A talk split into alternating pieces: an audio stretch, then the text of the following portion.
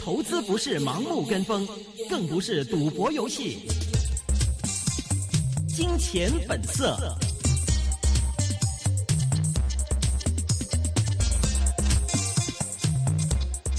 好的，欢迎收听，今天是二零一五年十二月七号星期一的《今天本色》。那么这是一个个人意见节目，嘉宾意见是仅供参考的。今天是由静一和我阿龙为大家主持节目。首先，请静一帮我们回顾一下今天的港股表现。嗯，美国就业数据胜过预期，刺激美股造好。那港股今早也高开一百点。报在两万两千三百三十六点，开市弹至两万两千三百五十二，全日最高位。其后升幅持续收窄，尾市更出现倒跌，最终收市跌三十二点，跌幅达到百分之零点一五，收报在两万两千两百零三点。沪指升十一点，升幅百分之零点三三四，收报三千五百三十六点；国指跌三十六点，跌幅百分之零点三七，收报在九千七百九十八点。全日成交约六百五十八亿点五三亿元，较上一日呢是。有一个小幅的中幅的缩量，达到百分之十三。远洋地产遭南丰寿逾两成的股份套现，是有百七十八呃是有七十八亿元。远洋地产主要股东南丰集团呢，出售公司逾百分之二十的股份，作价五块零五，涉资近七十八亿元。该股今天升百分之八点九六，收报在五块一毛一，成交额达八十点五二亿元，是最为活跃的个股。万科企业公布获得宝能系买入五点四九亿股 A 股，涉资约一百亿元人民币，取代华润成为了万科的第一大股东。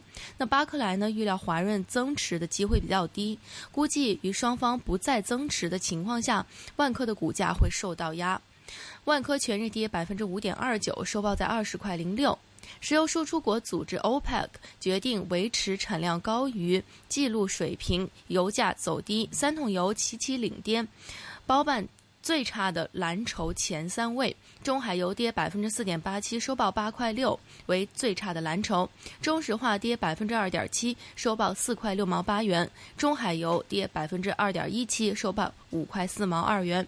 金价回升助金股、金矿股的上升，上电与母企重组造好。那美元乏力利好金价，紫金矿业或瑞信上调目标价。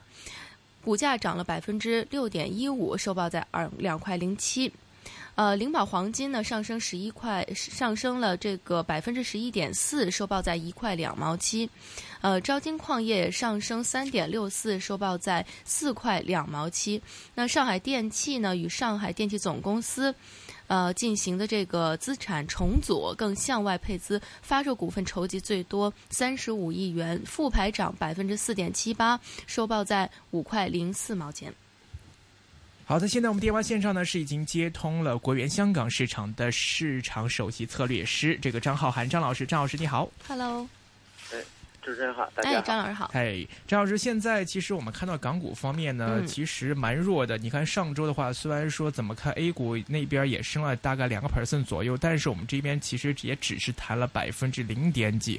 现在感觉港股方面就是跟不上外围，但是跌又跌的比较惨。现在的港股，你觉得呃后市你怎么看呢？呃，我后市后市相对比较看好，因为经过近两个月的调整。呃，恒指呢有在上一个箱体，也就是两万二上方，呃，这里止止跌呃企稳的迹象。嗯。那么预期呢，市场呢都在等待美联储呃加息的这个决定。呃，不管加息不加息，呃，那么一旦这个形势明朗，靴子落地之后，呃，港股应该会有一波向上的涨势。嗯，呃，所以您的意思是不是说，在两万两千点这样一个点位上，基本上说是找到一个底了？未来的话，在今年年底或者明年年初这样一段期间之内，应该都不会再跌穿这个位了，是吗？呃，即使跌穿的话，应该也是短暂跌穿。所以两万二这里目前来看，这个对大势的支撑力度还是蛮大的。嗯。另外，你说到这个美联储宣布加息之后可能会带来的这波升势，您预计升幅会有多大？会持续多久？会有多大的一些影响呢？呃，目前前还是要走一步看一步。嗯。呃，市场对这个美美联储加息的预期呢，已经消化了有一年多的时间。嗯。呃，一旦美联储加真正的加息之后呢，那可能会出现，呃，第一就是美元可能开始美元指数开始下行，啊，就是因为美元指数近期这个涨势基本上已经将加息的这个预期反映在里边了。那么靴子落地之后呢，美元指数下下行，呃，然后恒生指数这边，呃，港股随着美联储加息的，呃，这个靴子落地，然后最近这个两个月乃至再往后再推到八月，呃底开始到现在的这个底部区域，积累的四个月的这个，呃，筹码啊，应该说就等于，呃，为这个港股啊未来，呃，半年到一年的时间。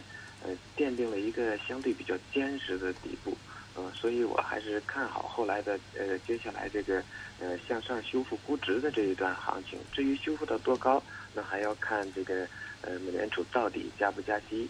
呃，另外市场对于这个深港通，呃，对于大陆的一些呃改革和经济的前景的这一些呃变化和对变化的预期，来最后决定这个港股下一波行情的高度。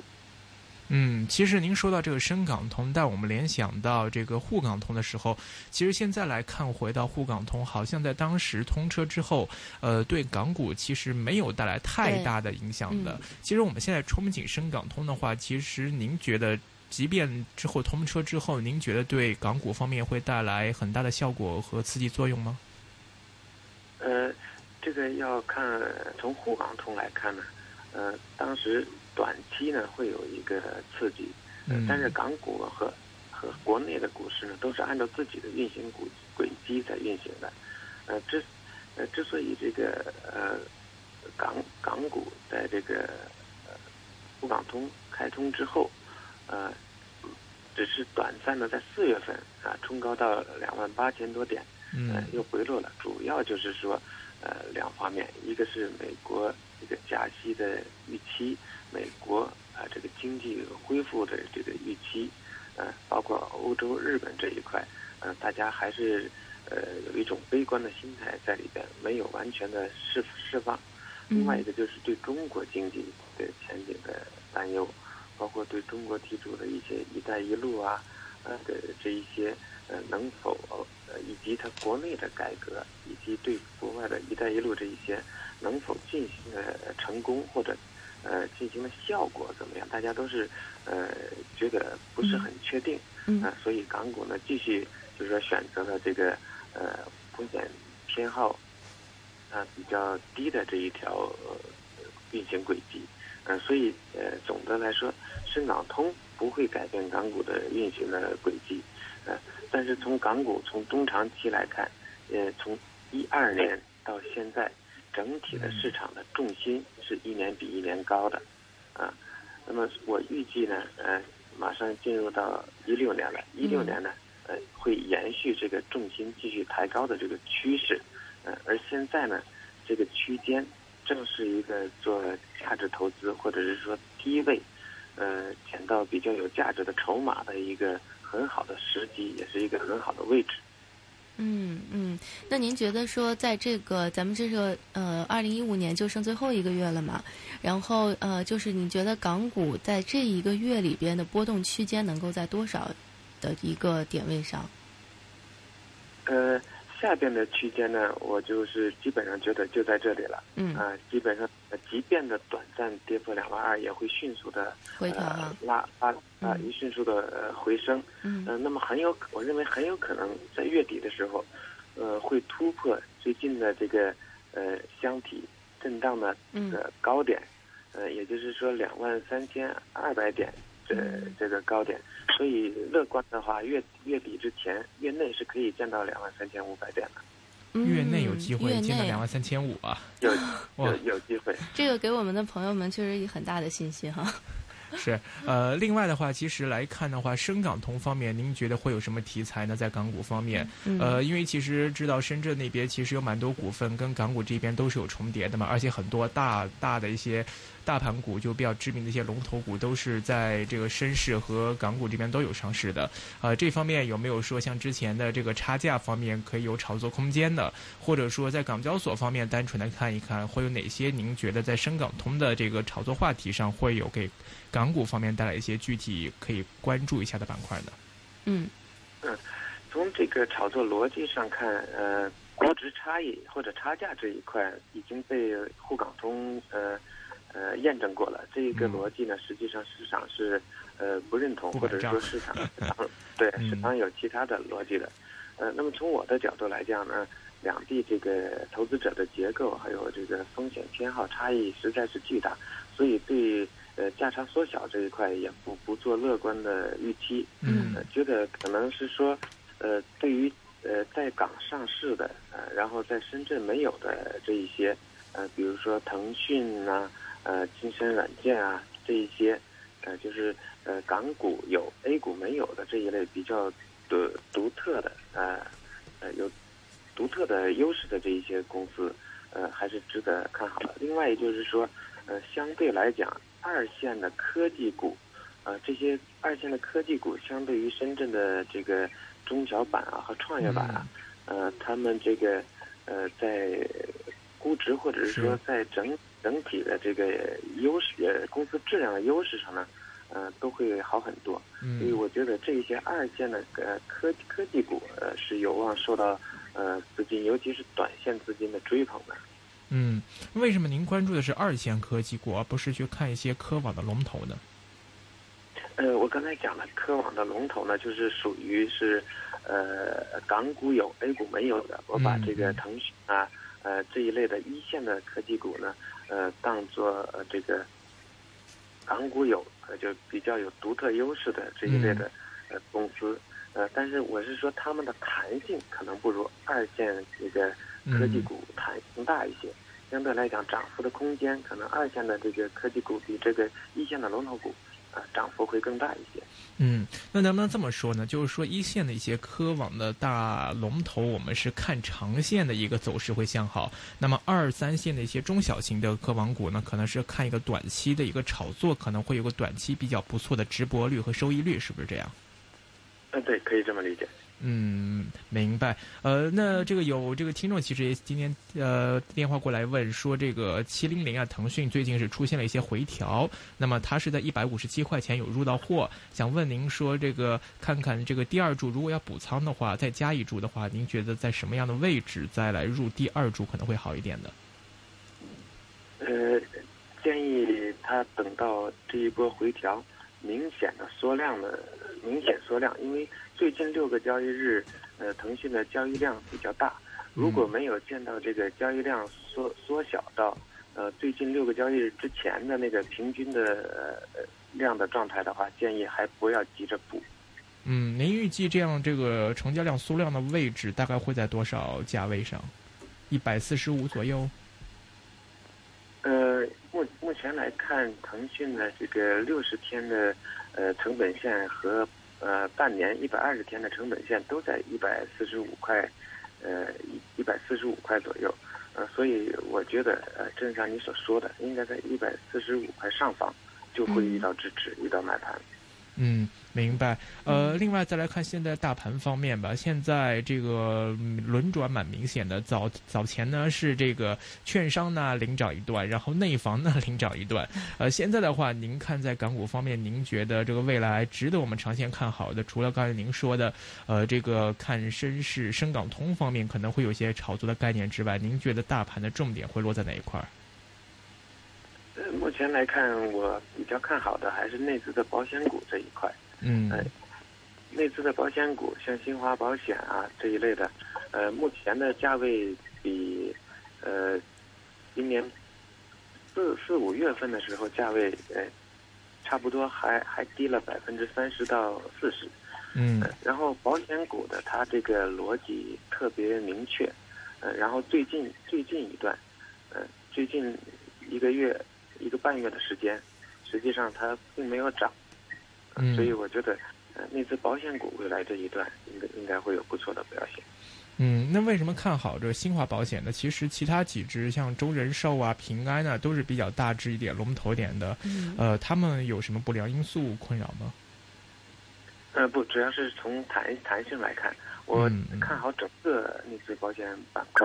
呃，只是拿嗯新华保险做个例子，因为新华保险呢，它这个呃市市值呃只只只有呃目前港港股这块流通市值才三百多亿，相对来讲，它比另外的一些重重磅的保险股弹性会大一些。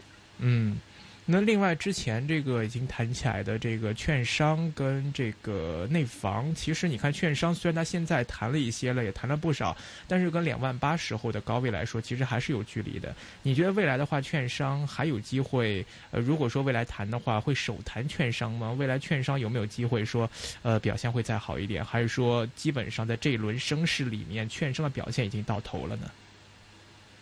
呃，我目前对券商的看法是偏谨慎的。呃，嗯主要的逻辑说，它在一六年的业绩呃增速，呃，相对于一五年可能会下降的特别厉害。呃，因为从这个不管是国内啊，还还是呃港股这边，从成交量的变化上可以预期到，呃，另外就是这个就是说内，尤其是主要业务在内地的这些券商，在嗯一六年的业绩可能相对于一五年会比较难看。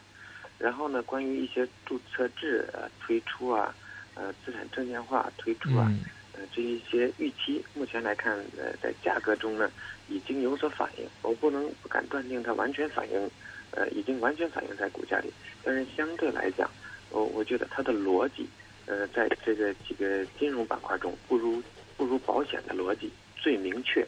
嗯，明白。呃，那嗯另外在内房方面呢，其实内房之前也在领涨大势，今天好像看到有个明显大的回调，有什么特别原因吗？只是说锁定利润，还是什么特别原因呢？呃，从呃二二零二从万科企业来看，嗯主要是现短线获利筹码的出局。嗯呃，在这些短线的获利筹码出局之后，呃，我觉得这个内房股啊、还有上升的空间。嗯，在内房嗯板块，我们的首选是是大的内房股吗？还是说一些二三线的之类的？中小一点的，嗯呃，还是首选首选龙头。嗯嗯，像中海外、华润置地跟万科三只里面，呃，您更看好的是？呃呃，这这三只我都比较看好。实际上，呃，我觉得投资者现在最主要的就是分清楚这个呃一线和二线这些呃呃蓝地产蓝筹股，它主要的地集中在什么地方。因为嗯从国内的库存来看，三四线的城市的这个呃库存已经是相当严重，严重可能要嗯经过几十呃三到四年才能消化完库存。但是在嗯。一线城市呢，这个库存呃相对于销量这个比例呢还相对呃比较合理，所以这些龙头股呢拿的地往往是在是在一明白。线，所以我建议大家多关注。好的呃，非常感谢张老师，谢谢